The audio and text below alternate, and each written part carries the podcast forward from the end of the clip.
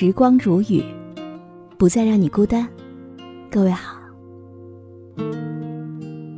今天我要和你分享到的这篇文章题目叫做《成年人最高级的活法：不与烂人烂事纠缠》。本篇文章作者是王尔德先生。以下的时间，分享给你听。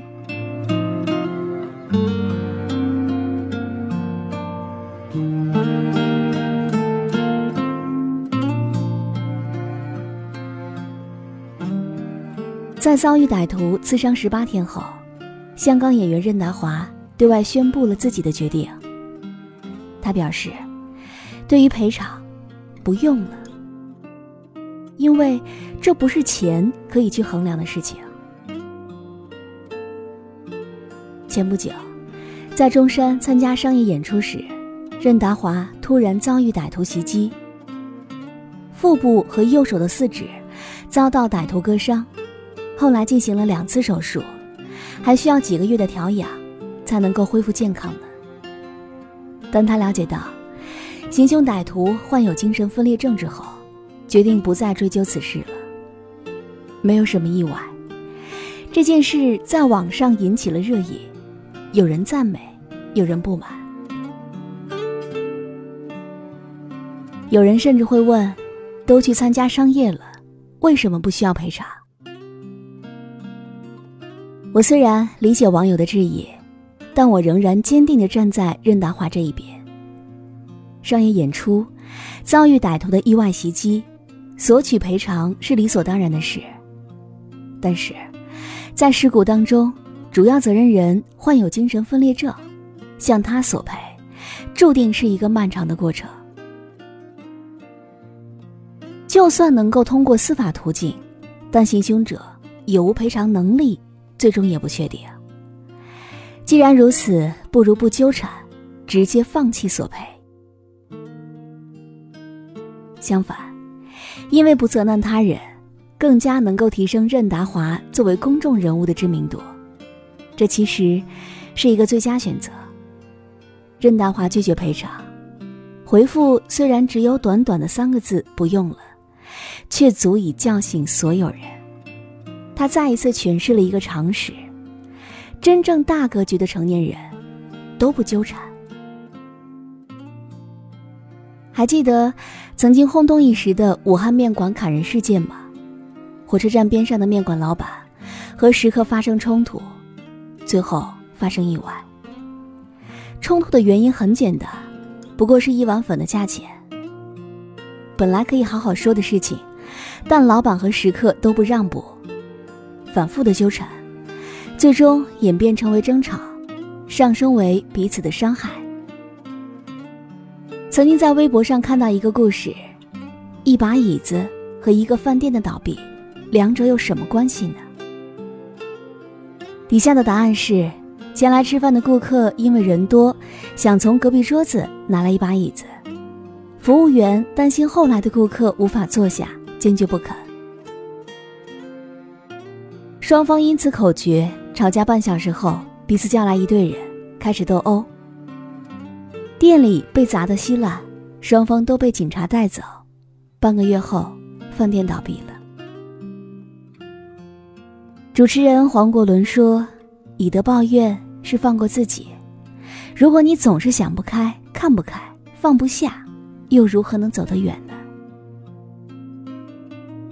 你越是纠缠，结果……”可能越糟糕呢。真正的厉害，不是强过别人，而是你懂得适时的放开烂人烂事。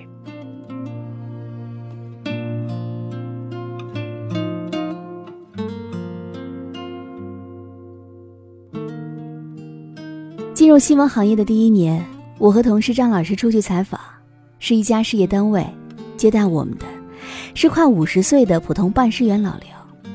老刘态度热情，业务能力还挺不错的。但是为什么马上五十岁了，还是一个普通的工作人员？我很纳闷。晚餐的时候，我问经常来这家单位采访的张老师。张老师轻轻告诉我，其实，在十年之前，老刘就有提拔科长的机会，但当时，同一个办公室的小李却突然站了出来，也宣布参加竞聘。可最后的结果，小李和老刘都落选了，但两个人却因此结下了不满。此后，再有提拔的机会，只要有一方参加竞聘，另外一方就会想尽办法。把事情搅黄。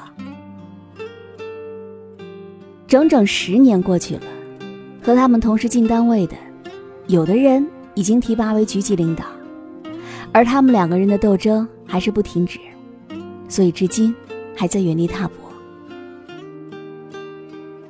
其实仔细想想，每个单位或公司都有这样的人，他们总是记着别人的错，生别人的气，想和对方过不去。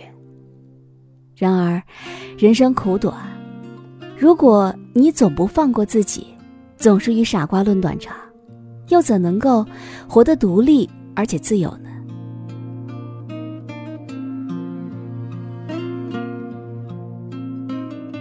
黄小山在《超级演说家》里说：“年轻的时候，我想改变整个世界。当人到中年，我发现没有能力改变这个世界。”我只好向自己妥协。什么是妥协？我觉得最重要的一条，就是不要轻易被烂人烂事所绑架。如果你无法改变烂人的存在，无法改变破事的发展，那你就要改变自己。比如说，不要轻易被他人的意见左右；比如说，不要陷入一件注定没有结果的事情；再比如。远离垃圾人，远离垃圾事。当然，我不是说不纠缠，就是对一切置之不理、置若罔闻，而是说，你应当在坚持原则的基础上，适当的做出取舍。对坏人坏事，你应当路见不平；对挑战你底线的事情，你应当及时回击。在坏人面前，你不应该懦弱；在生活面前，你可以柔软。但是，不要把过多的精力浪费在那些只会消耗在你的事情上。不纠缠，才是成年人最高级的活法。所以，真正成熟的大格局的人，都懂得放下，都懂得宽容，而非穷追不舍。白岩松说：“有时候我们活得很累，并非生活过于刻薄，而是我们太容易被外界的氛围所感染，被他人的情绪所左右。其实你是活给自己看的，没有多少人能够把你留在心上。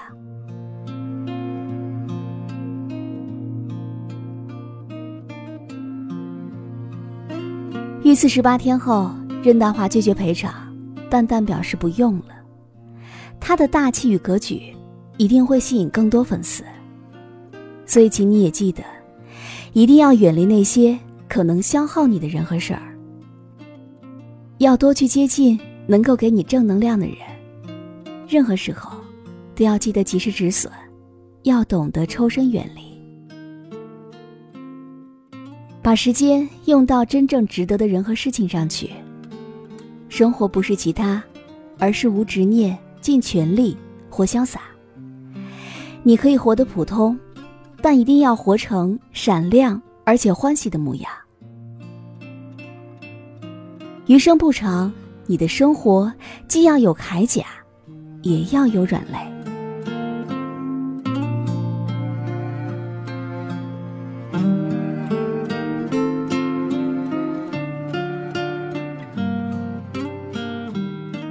了，我亲爱的耳朵们，今天就和你分享到这里。喜欢时光煮雨的声音，你也可以在喜马拉雅客户端以及新浪微博搜索 DJ 时光煮雨，关注更多精彩。